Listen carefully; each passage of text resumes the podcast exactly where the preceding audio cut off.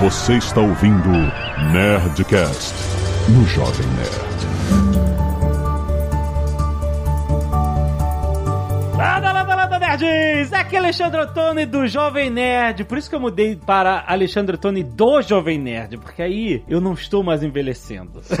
eu faço parte de um grande grupo que é o Jovem Nerd. Não preciso mudar o site para Velho Nerd. Jamais será velho nerd, né? jamais, jamais!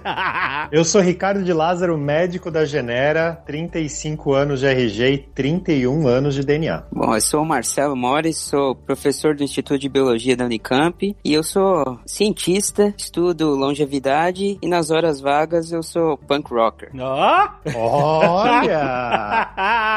Aqui é Azagal, sempre idoso. isso, é, isso é um título que ele, ele abraça. Muito bem, nerds! Estamos aqui em mais um GeneraCast hoje para falar sobre envelhecimento. Exato, a gente vai falar sobre quais são os fatores da genética que acarretam o envelhecimento, que determinam o nosso envelhecimento. Aliás, que é envelhecer. Nós todos estamos fadados a isso. Algumas pessoas já nascem velhas. O Guga Mafra diz que eu tenho um gosto de idoso para a música. Já o está sempre com 50 anos. Cada um tem a sua relação com o envelhecimento, certo? Então fica aí que esse papo tá muito maneiro.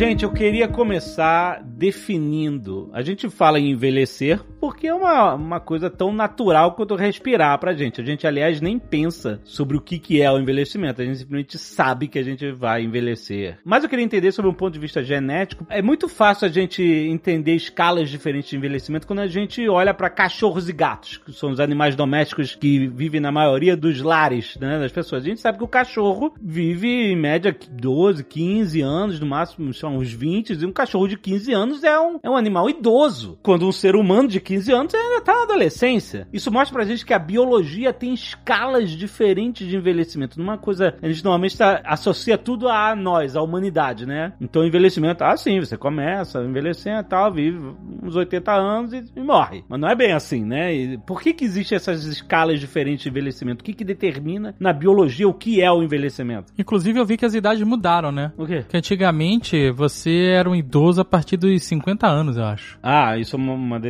É, e agora o idoso é depois de 80. 80, é. É, É, isso. mudou pra É. 80. É, é. Tá, a gente tá cada vez mais longe. Querem me tirar isso.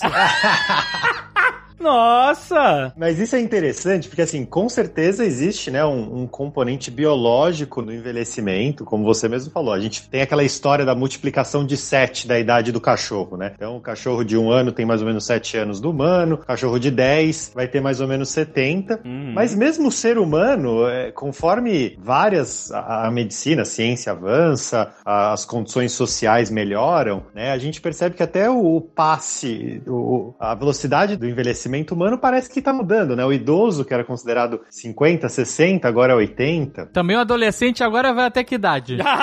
Ah, exato. Ah, não. 35 no mínimo. O que tem de amigo meu com 35 morando com a- na casa da mãe ainda, que é adolescente, tem, né? É, nada, é.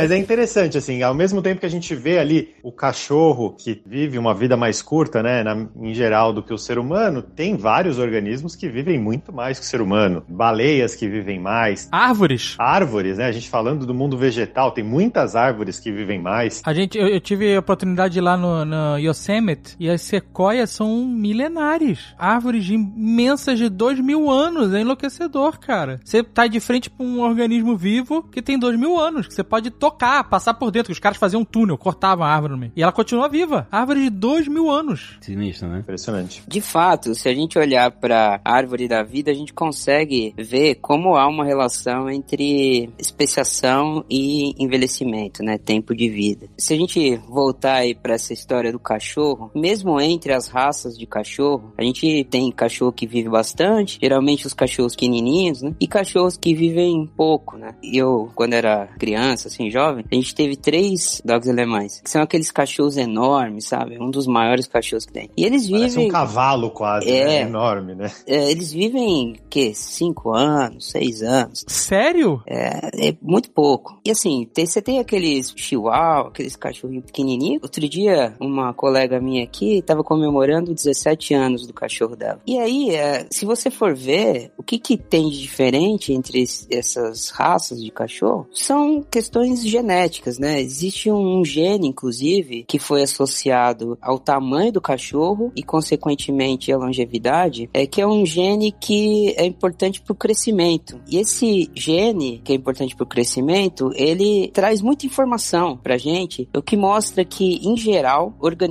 que crescem mais rapidamente, se reproduzem, eles tendem a envelhecer mais rapidamente. E os organismos que se reproduzem mais lentamente, eles, em geral, tendem a viver mais. Organismos menores e tal. Se você for pensar, o Ricardo falou sobre baleias, né? O vertebrado que vive mais, que a gente descobriu até que recentemente aí, faz uns 5, 6 anos, é um tubarão da Groenlândia que vive 500 anos. Ah, é, teve um tubarão lá de, de 600 É. anos que eles acharam, né? Caraca, maluco. Sinistro. Pra vocês terem uma ideia, esse tubarão aí, ele começa a se reproduzir depois de 100 anos. Nossa, Então você- imagina. e a- E a gente achando que aquele amigo de 30 que ainda morava com os pais estava demorando pra se desenvolver, né? Então, assim, imagina só, né, que o tempo de vida está bastante associado à capacidade reprodutiva. São estratégias evolutivas diferentes, né? Ou você se reproduz muito rápido e vive pouco, ou você reproduz lentamente, pouco e vive muito. Olha aí. Olhando para a natureza, você consegue ver isso claramente. E aí, olhando para a natureza também, você consegue ver estratégias onde a espécie é praticamente imortal, né? O que a gente chama de senescência negligenciável, o termo mais difícil aqui. Por exemplo, tem um, uma hidra, que é um gênero de quinidário, parente ali da água-viva, que é considerada imortal. Se você pegar todas as células dessa hidra, essas células têm capacidade de se regenerar e formar uma nova hidra. Se você cortar a hidra no meio, ela tem um, um pezinho e uma cabeça. O pezinho forma a cabeça, a cabeça forma um pezinho. E aí vira duas? Vira duas. É, você corta no meio, vira duas. Caraca, maluco! Você corta em Indestrutível. O negócio Caraca! ela não só como não morre de envelhecer, quanto ela. Exato! Você corta no meio, o negócio ainda fica vivo. Eles chamam de Hidra, que maneiro. Mas olha só, eu tenho que trazer um- uma coisa filosófica aqui, apesar de não ser filósofo nem nada, que é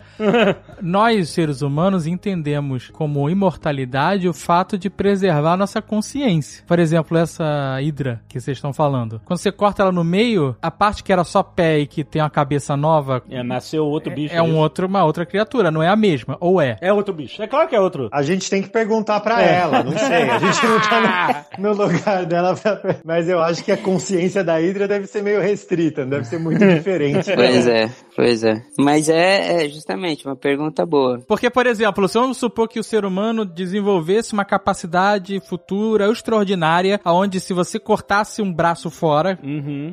tem um acidente, seu braço fizesse- caiu. Sim. E aí você, Alexandre, cresceu um braço novo e do seu braço amputado cresce um Alexandre. E vamos dizer que o Alexandre que perdeu o braço falece. Esse outro braço, o braço que virou Alexandre, É, é, uma outro- cópia genética idêntica. Sim, mas não vai, vai ser um adulto que não sabe falar, não sabe andar, não sabe nada, né? Então, a gente um não bebê sabe. gigante. é isso? Se Não for uma- sei, não sei. Isso que é pergunta, entendeu? Porque ele pode não ser assim tão limitado, apesar do que não seria muito diferente do que você é hoje, em termos de ser um bebê adulto gigante onde, onde sabe onde estão suas meias. É. Mas, por exemplo, se ele fosse funcional, mas não tivesse as memórias do corpo que cedeu o braço. É outro, é um irmão Então, é essa a questão, né? O corpo ainda permanece, mas sem consciência, a imortalidade não existe, filosoficamente Fila- falando. exatamente. As duas hidras que vão ser, vão ser formadas vão ter metade velha e metade nova, né? E se a gente for pensar assim nos nossos descendentes, os nossos filhos, os nossos descendentes têm metade da herança genética do pai, metade da herança genética da mãe. E essas células, né, o óvulo e o espermatozoide vieram dos pais. E eles viveram a vida que os pais viveram. Só que eles se juntam ali e formam um ser vivo novo, zerado. Isso é muito louco, porque isso mostra, primeiro, que as nossas células germinativas, que dão origem aos nossos gametas, espermatozoide, ovos, eles têm uma capacidade de se manter imortais também. A, a gente tem dentro de nós mesmos células que são imortais. E outra coisa que é fascinante disso é que quando elas se combinam, elas acabam voltando no tempo no relógio biológico. Células que sofreram alterações que os adultos sofreram, né? Na concepção, elas acabam voltando no tempo e gerando um organismo do zero. Uma parte disso é epigenética, né, Marcelo? Exato, exatamente. Então, assim, a epigenética é o que vem além da sequência de nucleotídeos que a gente tem no nosso DNA. A sequência de nucleotídeos que a gente tem no nosso DNA forma a receita para fazer o organismo do jeito que ele, ele é programado para existir. Só que se vocês pensarem bem, cada célula, neurônio, é, a célula do fígado, a célula da pele, tem a mesma sequência genética, o mesmo DNA, certo? Só que o que faz o neurônio funcionar de um jeito, a célula da pele funcionar de outro, a célula do coração funcionar de outro? São pequenas modificações químicas no DNA e em proteínas que estão associadas ao DNA que fazem com que esse DNA seja lido de uma forma diferente. E essas modificações químicas, elas podem ser programadas e reprogramadas. É como se você tivesse um código que você poderia programar ou desprogramar e essas marcas, que são marcas que são chamadas de marcas epigenéticas, são que vão definir o que daquela receita lá, que é o DNA, essencialmente, vai ser lido. É como se todas as nossas células tivessem um compêndio ali de receitas, por exemplo, a cozinha maravilhosa da Ofélia, que era toda mãe tinha esse livro aí, na minha época pelo menos. Minha, acho que minha avó tinha, era muito bom. Só que cada célula vai usar a receita que vai ser definida ali para fazer o jantar ali, né? Então, neurônios, por exemplo, eles são super sofisticados, então eles vão fazer um jantar sofisticado. Tem outras células que vão fazer o arroz com feijão. E tudo isso é definido por marcações químicas que são chamadas de marcas epigenéticas. É exatamente essa marca epigenética que vai definir como as células vão funcionar. E o que a gente vem observando nesses últimos anos é que essas marcas epigenéticas, além de tudo, elas conseguem dizer pra gente a idade biológica dos organismos e das células. Né? A gente basicamente Legal. pode olhar, pegar uma amostra do nosso sangue, olhar para essas marcas epigenéticas e dizer, olha, essa pessoa tem 57 anos biológicos. E a gente pode saber se essa pessoa tá mais jovem ou mais velha biologicamente em relação à idade cronológica dela. E eu fiz essa brincadeira, Marcelo, logo no começo, falando que eu tenho 35, mas DNA de 31. Porque é, realmente tá a Genera ainda não faz esse teste. Mas eu fiz no, no exterior um teste desses que você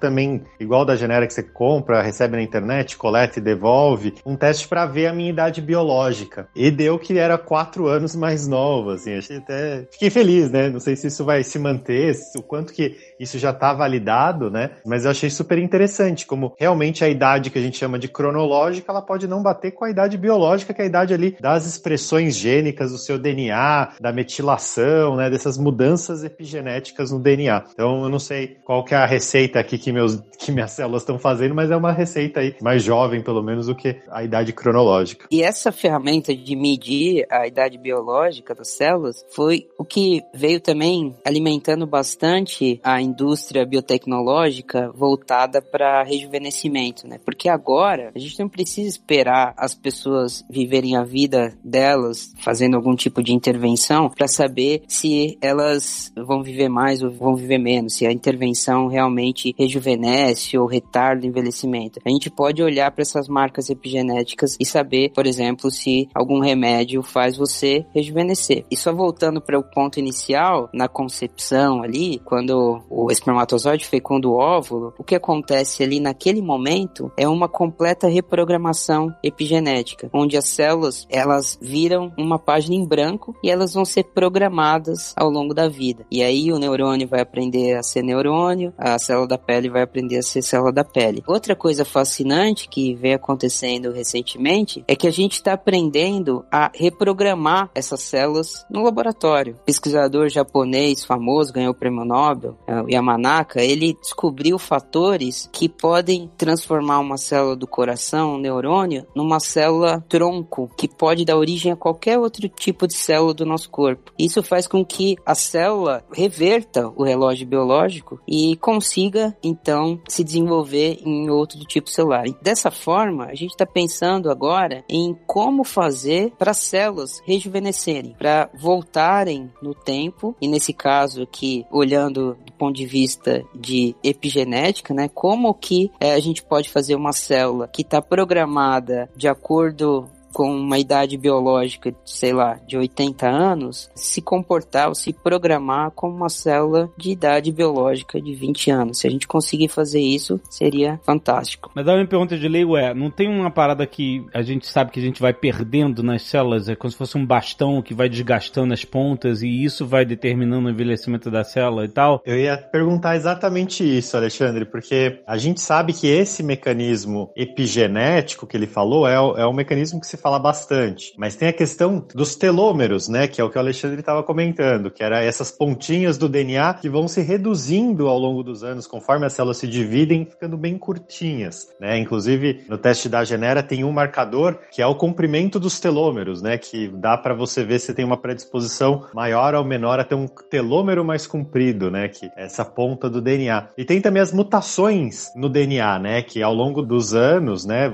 O DNA vai sofrendo mutações, até por isso que se desenvolve em câncer. Essas são três coisas que acontecem meio que em paralelo, Marcelo, ou, ou uma delas está mais ligada ao envelhecimento do que outras? Como que o envelhecimento é? Esses pontos é, são fundamentais também para manter a capacidade regenerativa das células ou dos organismos. Né? Por exemplo, em relação aos telômeros. Os telômeros são as extremidades dos cromossomos e a cada replicação da célula, um pedacinho do DNA da extremidade dos telômeros acaba se encurtando. Isso cria uma fita métrica ali que limita a capacidade de cada célula de replicar. Isso é importantíssimo porque se não tivesse um limite de replicação, a gente correria muito risco de desenvolver tumores ao longo da nossa vida e isso poderia ser incompatível com a vida, né, em, em vários aspectos. Esse limite telomérico aí, que é chamado de limite de Hayflick, que foi o cara que descobriu isso, ele é um mecanismo antitumoral. Porém, o que acontece é que quando o telomérico telômero chega numa fase crítica de encurtamento, essas células elas deixam de replicar, elas acabam entrando num processo de senescência celular, que é um processo, é um envelhecimento celular, por assim dizer, e isso acaba acelerando o processo de envelhecimento do organismo como um todo. E o tamanho do telômero, como o Ricardo falou, é proporcional à idade biológica das pessoas. Além disso, à medida que a gente vai vivendo, a gente vai sendo exposto a vários agentes que vão causar mutações no nosso DNA. Agentes cancerígenos do tabaco, da uma alimentação desregrada, enfim, radiação solar. E tudo isso vai acumulando mutações. E à medida que essas mutações vão acumulando, também as células vão entrando nesse processo de senescência celular. O acúmulo de células senescentes acaba resultando em problemas diversos na, nos nossos órgãos que vão levar ao envelhecimento. O Hayflick é, observou que, em média, as células cultivadas replicavam 50 vezes até elas pararem de, de se replicar e morrerem, né? Exatamente. O que, que a gente está tentando fazer? A gente está tentando como resolver esse problema. Primeiro, uma das maneiras de resolver esse problema é evitar dano. Ter uma alimentação saudável, fumar, enfim. Esse é um, um, ponto. Outro ponto é você reparar esse dano de maneira mais eficiente. É isso que a Hidra faz, é isso que as nossas células da linha germinativa fazem. Elas reparam muito eficientemente esse dano. A Hidra não, o, não, não, reduz o telômero dela? Ou ela repara o, quando há redução depois de multiplicar as células? Tem uma enzima, né, uma proteína que vai lá e sintetiza o telômero. Então, quando ela encurta o telômero, vai lá e sintetiza o telômero entendeu? Maluco, esse é a fonte da juventude, tá nessa água viva aí, cara. Então. Não é? Mas aí. é, é, Vamos é... começar a tomar água viva aí pra ver se. pra ver se ajuda.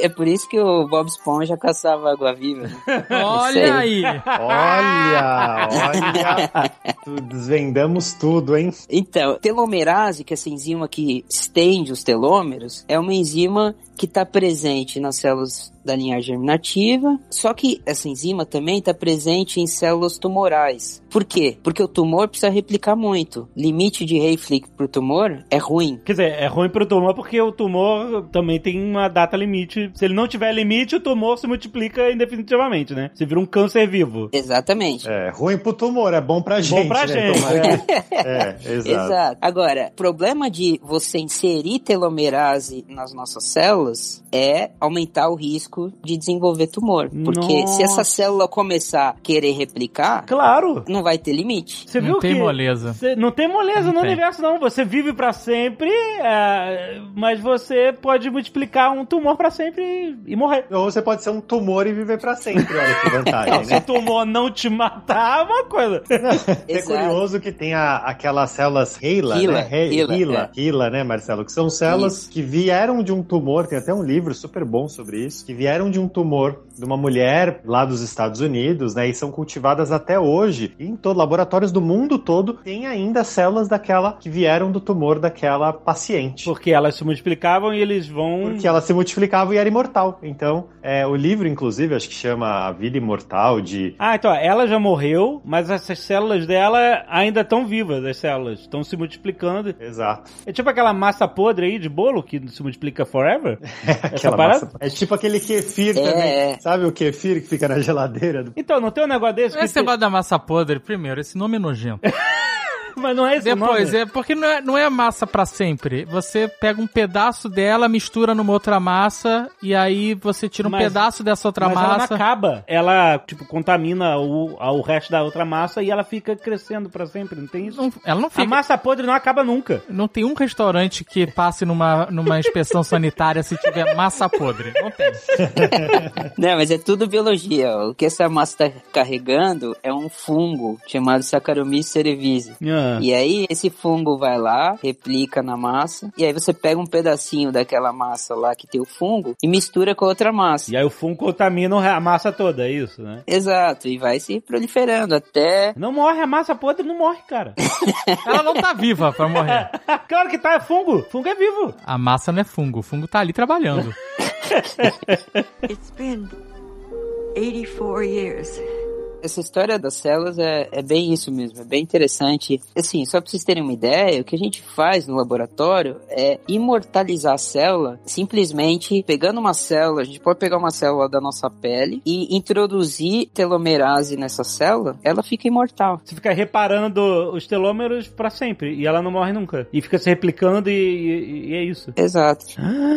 O que acontece é que, claro, vai acumulando mutação, a célula de hoje não é a mesma célula da, sei lá, 10 anos atrás, mas a capacidade dela de replicar é permanente. Coisa incrível. Teve uma, acho que uma americana que foi pra Colômbia fazer um tratamento pra aumentar os próprios telômeros. Você chegou a ver isso, Marcelo? Ela, eu não sei se ela virou um tumor, mas, mas ela foi e, e fez um tratamento, uma terapia gênica pra colocar, o, expressar esse gene da telomerase dentro dela. Ela foi medir os telômeros antes e depois, né? Os telômeros dos linfócitos da célula do sangue, antes e depois. Ah, Ela ficou famosa aí um- uns cinco anos atrás porque ela disse que foi a primeira pessoa a rejuvenescer com esse tratamento. Um tratamento totalmente experimental, né? Não é indicado a ninguém, eu não faria, acho que só ela fez, mas, mas é interessante como tem gente aí tentando fazer essas coisas no, no- na vida real, né? caraca, maluco. Eu ouvi falar dessa história, mas assim, como você disse, é muito experimental. Inclusive em camundongos, né, que a gente usa para fazer alguns testes nesse sentido, existem alguns trabalhos que mostram que, de fato, introduzir telomerase no camundongo adulto pode levar a um aumento do tempo de vida, mas também existem trabalhos que, dependendo de quando você introduzir essa telomerase e por quanto tempo, isso pode levar ao aparecimento de tumores. Precisa tomar muito cuidado. Mas existem outras maneiras, outras ferramentas que vão estão sendo bem mais estudadas atualmente e são muito mais promissoras para promover rejuvenescimento que não introduzindo telomerase.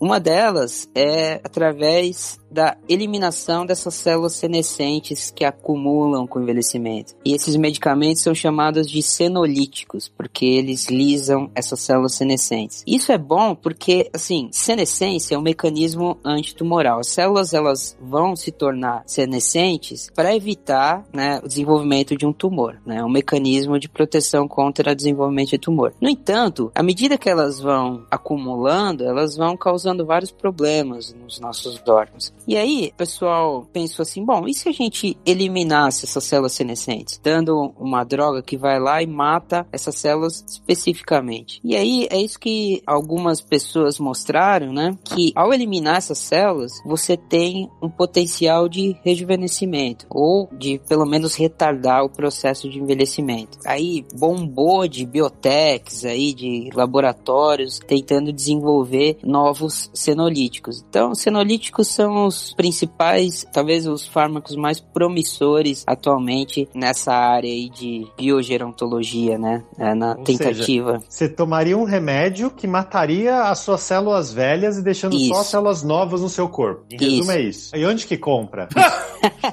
Tem uns medicamentos que estão sendo testados agora em humanos, né? É, já tem estudos clínicos aí em fase 2. É, Aparentemente, até onde eu chequei, ainda não tem nenhuma droga no mercado, algum fármaco no mercado para isso, com essa finalidade, mas é bem promissor, assim, já os estudos clínicos estão bem avançados nesse sentido, mas ainda nada que podemos prescrever aí. Mas em ratinho, pelo menos, os ratinhos já tem ratinho vivendo mais com essas células. Ah, com aí esses, sim. com esses aí sim. medicamentos. Aí sim, vários trabalhos, vários modelos aí que, inclusive em estudos clínicos mais preliminares, né, foi mostrado que alguns senolíticos podem ser benéficos em, em doenças associadas ao envelhecimento. Tá? Então, é bem promissor esse campo aí, assim, muitas empresas investindo bastante, investindo pesado nessa área. É, mas tem que fazer pesquisa pra ver se, sei lá, depois de cinco anos se vira do avesso. Vai virar jacaré. Não, ja- jacaré é bom, né? Você pode virar a massa podre, uma anêmona ou um tumor gigante, pô. Ó, mas um tubarão da Groenlândia pode ser legal até, né? Dependendo de como for. Ó, tubarão é maneiro, aí vale a pena. Olha aí. 嗯哼哼。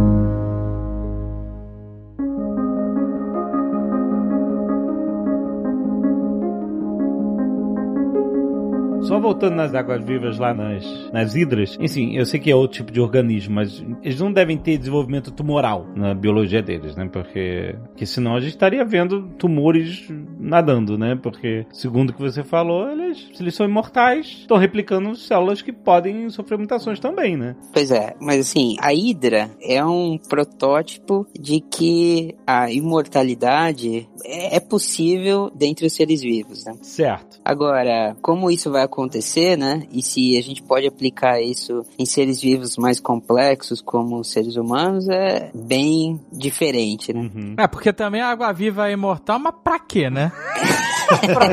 Fica, você fica lá, "Bom, mano, que grande coisa, né? Exatamente. Ou talvez só assim você faça ser imortal. Se pensar demais. Ah, é, exatamente. Não, mas convenhamos, ó, a vida de uma água-viva, ficar lá boiando, nadando no mar, assim, também não é nada mal, né? Acho que foi sem estresse, que nem. Pô, mas tu encosta alguém e o cara vem mijar em cima. Putz grila.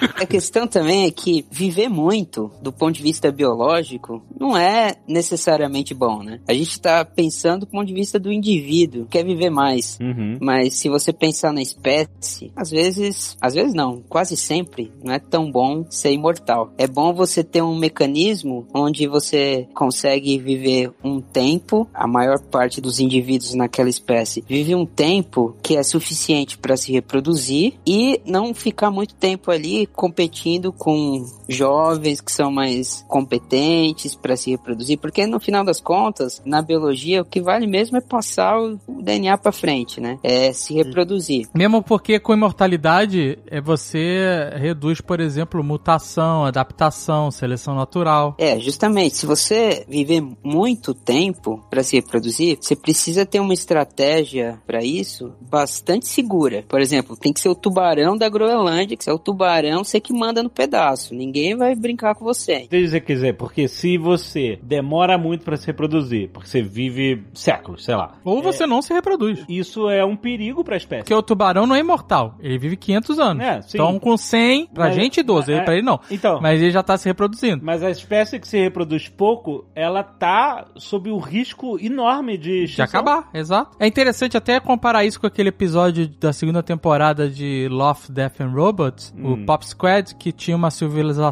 é, humana imortais. super avançada, que era imortal, mas que não tinha filhos. É verdade, muito bom. Quem queria sair desse ciclo, queria ter filhos, E era caçado e tal. Exato. Era caçado. Mas era uma sociedade, nesse caso, super tecnológica. Eles eram imortais por conta de um tratamento, pelo, pelo que a gente entende É. ali no episódio. Era só rico mesmo. É, exato. que era imortal. E que usa da força pra manter o status quo dele, né? Pois é, esse é o problema social da imortalidade. Você vai pegar uma casta de privilegiados e vai transformar só essa casta em imortais. né? Exatamente. Mas acho que vale comentar, assim, a gente falando de reprodução e, e vida mais longa, o ser humano é um contraponto a isso, porque o ser humano vem, tem, vem sendo selecionado para viver mais. Então, existem vários genes, várias mutações genéticas no ser humano, por isso que ele, dentro dos outros primatas, ele vive mais. O ser humano é um, é um ser vivo, é um mamífero que vive bastante entre, entre todos os mamíferos. E muito dessa seleção, né, tem a grande teoria das avós, porque o ser humano é um, é um animal muito sociável e quando ele nasce, ele demora muito para se desenvolver, então precisa de muito cuidado. Uhum. E fez sentido ao longo desses anos da evolução, mesmo mulheres que deixaram de ser férteis ajudarem a cuidar dos seus descendentes. Hum.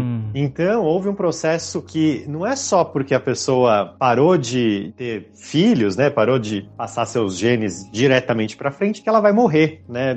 Pelo contrário, ela, eles estão vivendo mais, o ser humano viveu mais justamente para ajudar a cria dos netos, né? É muito interessante. É, justamente. E quando você coloca espécies sociais aí, seres humanos, abelhas, formigas, aí com... Mole Rat, né? Tem o É. rato topeira pelado, que é um grande exemplo também. Nossa, aí complica muito, porque aquela relação entre reprodução e tempo de vida que eu falei pra vocês, não necessariamente se aplica a essas espécies. Você pegar, por exemplo, a abelha, você tem a, a abelha rainha que se reproduz muito, né? Na colmeia lá ela vive se reproduzindo e ela vive bastante em relação às outras abelhas não se reproduzem e que vivem pouco, né? Mas isso funciona num contexto de sociedade, porque aí o que é selecionado não é o indivíduo em si, é o grupo. E aí o papel do indivíduo naquele grupo acaba sendo secundário. Então, reprodução nesse caso, ela vai ser condizente com o benefício do grupo e o tempo de vida de cada indivíduo também em relação ao grupo. E como você disse, para seres humanos, que são indivíduos, é uma espécie social, né? O cuidado parental, né? O cuidado dos avós acaba ajudando também a preservar indivíduos mais idosos que podem tomar conta dos filhotes, né? Das crianças. E isso é importante para a manutenção da espécie, visto que o ser humano também não se reproduz tanto assim, né? Vai, a gente tem uma média aí de uma capacidade máxima de uma dezena de filhos, né? Mas não, não é isso que gente, em geral, a média é bem menor do que isso. Então, de fato, em espécies que, que são sociais, o que a gente tem que pensar é no, no grupo, na sociedade em si. Legal. E assim, tem vários marcadores genéticos hoje já associados a uma vida mais longa, né? No, no teste, a Genera tem vários painéis de, de saúde e bem-estar. E um desses painéis é o aging, que justamente mostra alguns marcadores ligados à longevidade, né? Então, a gente vai olhar, por exemplo, o marcador que está no gene do ApoE, que é o mesmo gene que, que tem uma correlação alta com o risco de Alzheimer, e ele também está ligado à longevidade, então a gente vai olhar um desses marcadores e vários outros. Então acho que é interessante pensar que, de certa maneira, já estamos sendo, a evolução já nos está ajudando a ter uma vida mais longa. Agora o ser humano pode, igual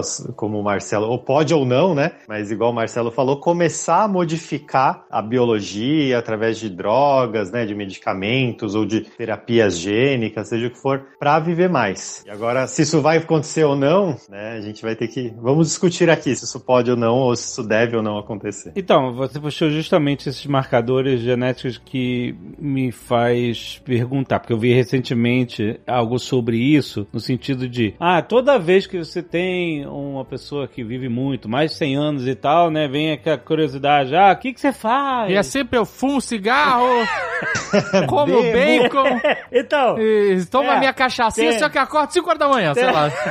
tem essas histórias, exatamente, tem essas histórias todas anedóticas de que muitas pessoas que viveram muito não, não tiveram hábitos tão saudáveis. E a única parada que é o, o negócio mesmo dessas pessoas que vivem muito, você pode ver, os caras não têm internet, não tem rede social, não tem nada. É isso que faz a pessoa É, viver muito. O estresse é uma parada que, né, normalmente as pessoas têm, têm bom humor, etc, tá um pouco estresse na vida. Mas, tinha até uma, uma senhora lá de, de cento e tantos anos que, acho que 116 anos, e ela fumou até os 90. Aí parou. Ela largou no- aos 90, Isso. né? Ah, então. É porque parou, né? Senão.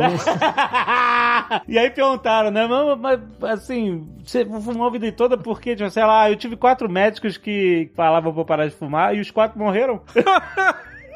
Mas aí, o fato é que a gente tá falando aqui de histórias anedóticas de pessoas que, né, o que que você faz, o que que você come, o que que você trabalha, onde você vive e tal. Mas, pelo que eu vi, nível de pesquisa, o que se encontrou de similaridade entre essas pessoas todas de longevidade grande é marcadores genéticos para isso. Tem alguns marcadores genéticos, tem alguns que propiciam a pessoa. E assim, quanto mais longeva é a família, mais chance de ser um componente genético mesmo, né? Mas a genética em si, tem estudos falando que ela explica só 5% da expectativa. Nossa, então realmente estamos longe. É, então na verdade, assim, parece que quanto mais longevo é, então aqui essa, essa velhinha de 120 anos que fuma e, e acabou enterrando os quatro médicos dela anterior.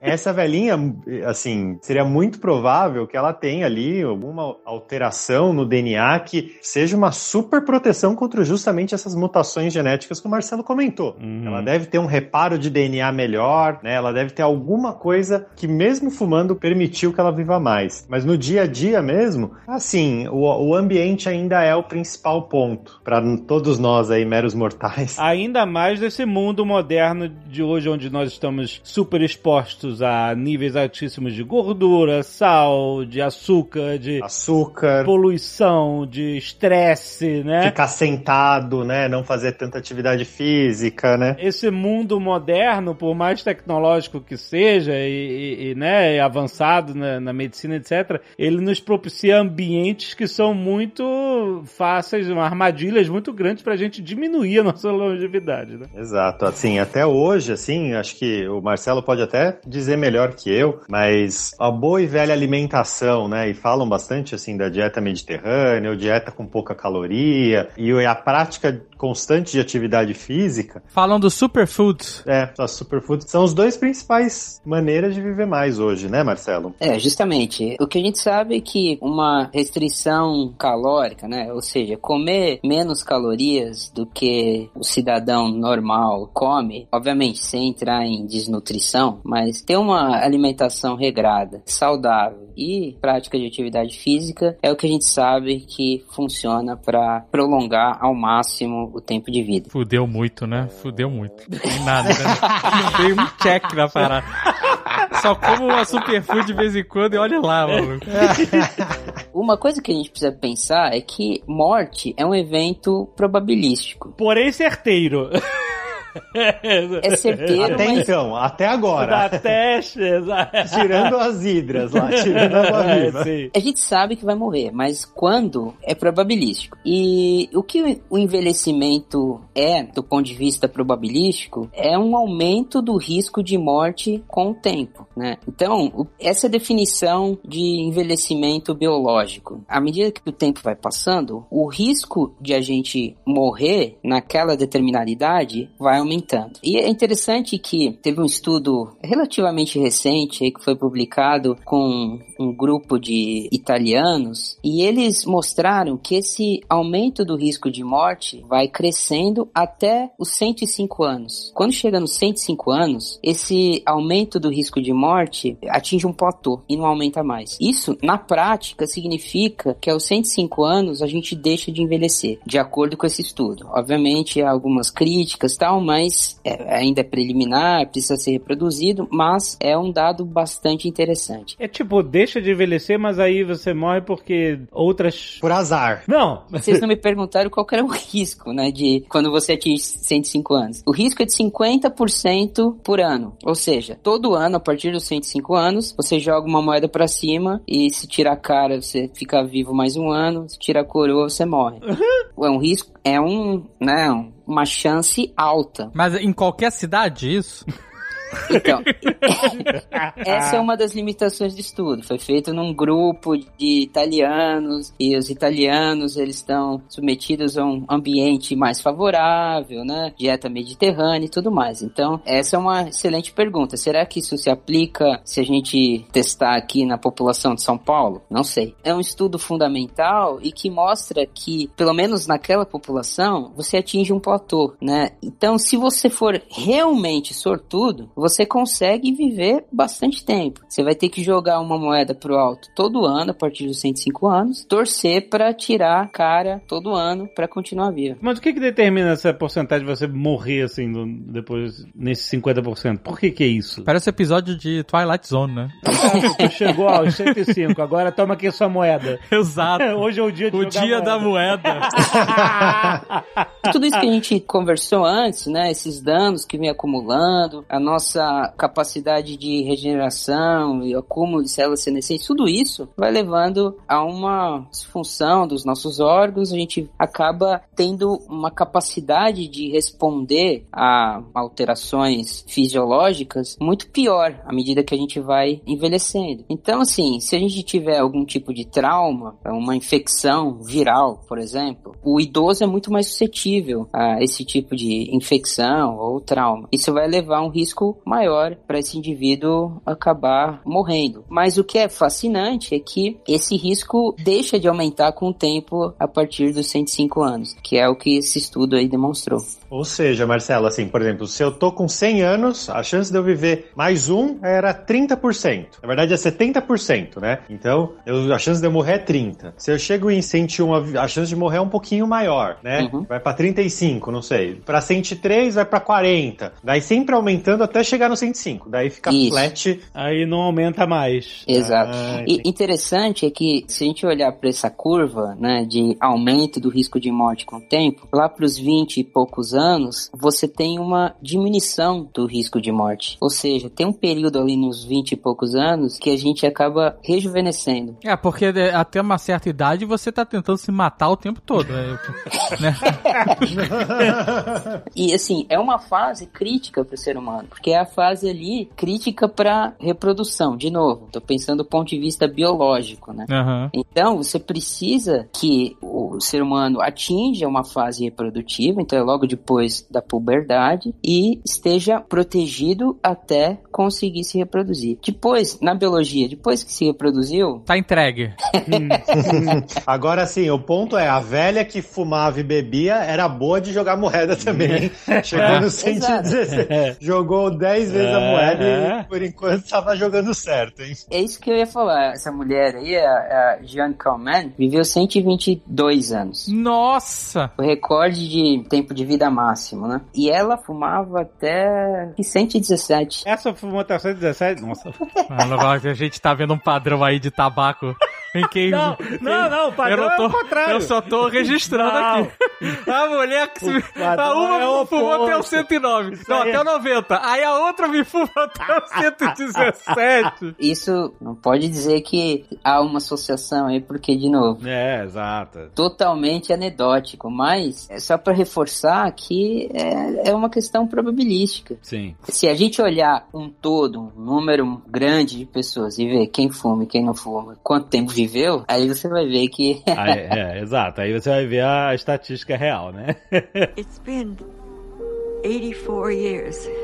Esse papo de probabilidade é muito importante e a gente entender que não existe só um fator que contribui para o nosso envelhecimento, né? São muitos fatores. Isso a gente tá falando biologicamente.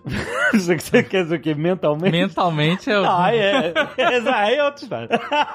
Mas o nosso envelhecimento biológico não é uma coisa só. Não é uma coisa. Ah, o que, que eu tenho que fazer? Não tem isso, né? É, A gente tá falando de ambiente, tá falando de de estresse. Até ah, o Azaghal falou. A saúde mental vai ter um papel também que vai contribuir. Nunca é uma coisa só. Aliás, nós somos seres muito complexos biologicamente. A gente não é uma coisa só, né? Nós somos uma união de muitos fatores e, e etc. Até a nossa própria mente. Então, obviamente, alimentação saudável, que você, que você mencionou, é, tem gente que fala que até, né, você até mencionou sobre comer menos do que a gente gasta, ou seja, tem muita gente que vive essas vidas de jejum e etc, porque eu ouvi isso já, né? Quem come pouco vive mais. E tem até bilionário aí que a gente já leu que os caras tem uma parada de querer viver pra sempre e os caras não comem quase nada. Aí também, pra dia a que dia, viver cara- pra sempre, né, gente?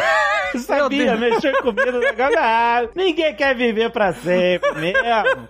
Mas é que o cara restringe as calorias ao máximo. É, toma até um suplemento. Toma, um é, negócio- e é basicamente não tem prazer é, de comer nem nada. Se alimenta no, no necessário pra ter energia pra. A sopa da Matrix, o mingau da É, Matrix. tipo, come mingau na Matrix, é isso. Você já ouviu isso? Quer dizer, existem fatores também de sendo estudados sobre tipo de alimentação, não só o tipo de alimentação, mas, mas o quanto você come em si, etc. Sim, sim. Na verdade, a ideia de que restrição calórica ou restrição ah, alimentar promove o tempo de vida é uma ideia antiga e foi demonstrada em várias espécies, desde da levedura lá da massa podre até primatas, né, macacos. E há evidências ainda não tão fortes assim quanto a gente observa em, em modelos experimentais, mas há evidências também que restrição calórica pode promover vários benefícios em seres humanos, né? É, e promover longevidade. Mas ainda não existe o ensaio definitivo que mostra que Aham. realmente seres humanos vivem mais quando submetidos à restrição calórica. E também a gente não sabe por quanto tempo, qual o grau da restrição calórica. E de qualquer forma, isso é um dos fatores, né? Porque você pode ter um gene lá que vai, em algum momento, vai criar um, um tumor e pronto. Aí você tem um problema pra resolver que não tem nada a ver com. Dois, que um foi você ter se privado de comer uma comida maravilhosa a sua vida inteira. Pois é, e, e restrição calórica tem outros problemas. Dependendo do grau, pode causar imunossupressão, enfim. Exato. Pode ser uma faca de dois gumes, né? Ou como dizia o, o Vicente Mateus lá, faca de dois legumes. Eu acredito que todo mundo que tá ouvindo aqui, esse programa, tem um interesse em comum que é viver o máximo possível. A vida é uma balança. O máximo possível, mas também Não, é. que nem uma água viva. É, exatamente. A gente quer viver o máximo possível saudável, é isso. Né? A gente não adianta ficar vivendo 30 anos doente, sem poder sair da cama. É, eu não quero viver seis anos que nem um dog alemão, nem, nem imortal que nem uma água viva. É isso. sem poder pensar, sem poder fazer nada. Exato. Mas assim, dentro das nossas possibilidades humanas, é, a gente quer prolongar, né, a, no- a nossa vida ao máximo que for possível. E, e a gente entende que os- os fatores são muitos. O genético é um deles. E aí eu te pergunto, como que a gente, só com teste genético a gente pode ver se a gente tem esses genes, ou então se a gente tem gente que vive muito na família, né, avós, antepassados, etc. Isso já é um, um indício e tal. O que, que a gente pode fazer pra descobrir mais sobre isso? É, com certeza, assim, do lado do teste genético, hoje em dia o teste da Genera é um exemplo, né? Ele vai traçar, que nem eu comentei, alguns marcadores ligados a, envelhecimento. Vai traçar marcadores, por exemplo, relacionados à, à nutrição, eficácia de dieta, se é melhor uma dieta mediterrânea, uma dieta low carb.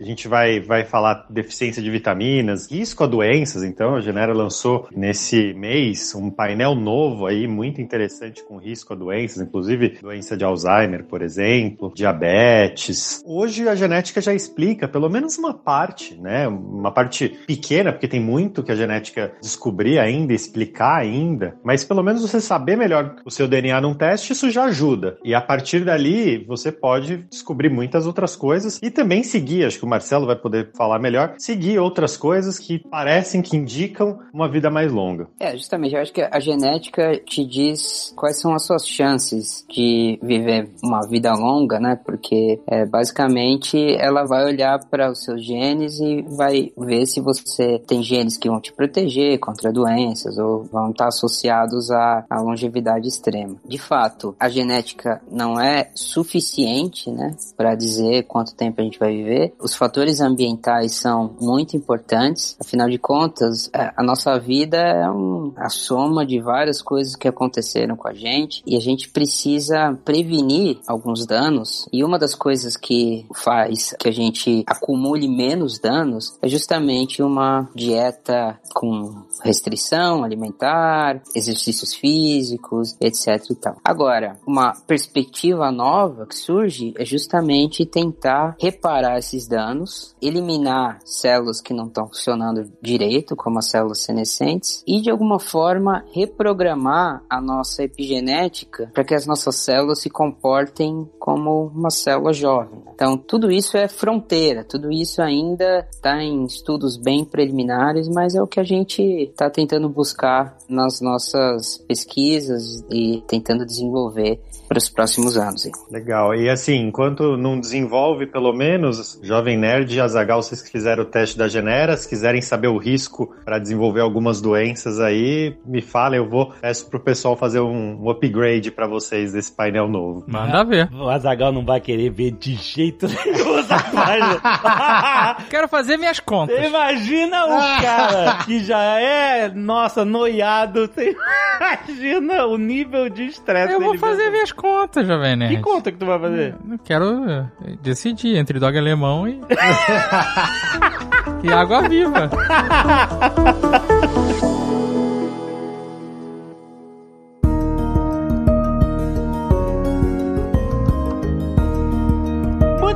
E aí, vamos oferecer descontos genera para nossos ouvintes. Mas é óbvio, é óbvio, Jovem Nerd. Sempre tem, tem um desconto. Dessa vez, assim, tem o desconto de sempre, Aham. que é o cupom aí que tá aí embaixo. Vocês podem seguir o link, que é o Nerd Genera, né? Dá 110 reais de desconto nos pacotes standard e completo. né, Maravilha. são os pacotes que tem saúde, bem-estar, o painel de envelhecimento para saber o como que seu organismo aí deve envelhecer, os riscos a doenças. Então, 110 reais de desconto. Mas, assim, quem estiver ouvindo breve, tá próximo de Dia dos Pais, olha que presentão pro seu pai, né? Ó. Conhecer mais, por exemplo, sua origem genética, da onde que ele veio, dá para encontrar parentes dele, né? Isso pode ser bom, mas pode ser preocupante também, mas o teste genético permite isso. E claro, dá para seu pai conhecer melhor seu organismo, se cuidar mais. E no site lá também tem um descontão para Dia dos Pais, que quem estiver ouvindo ainda no período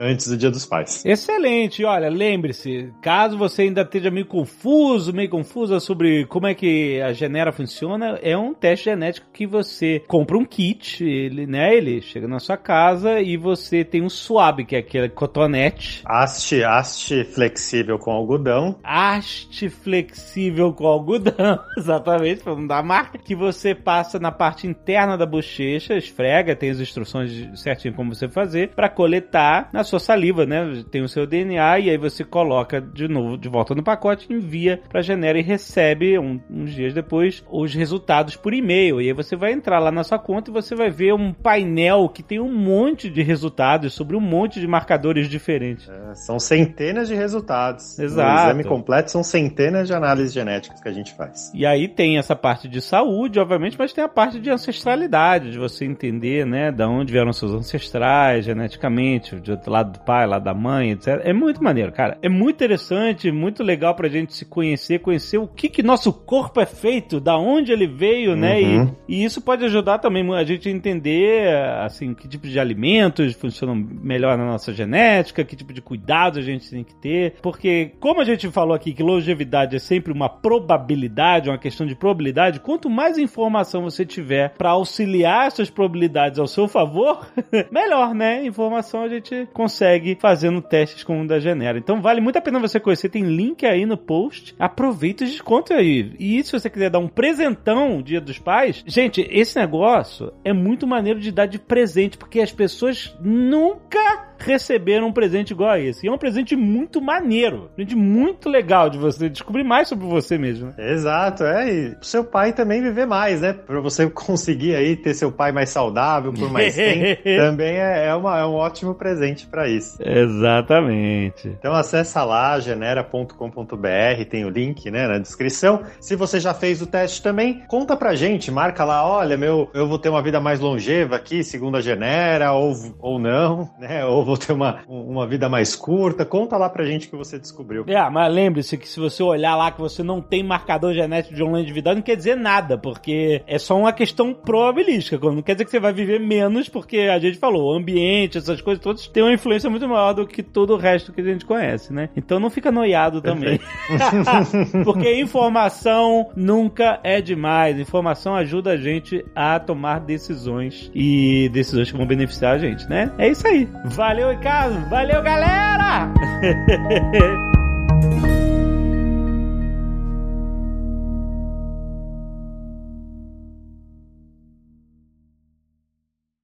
Este Nerdcast foi editado por Radiofobia, podcast e multimídia.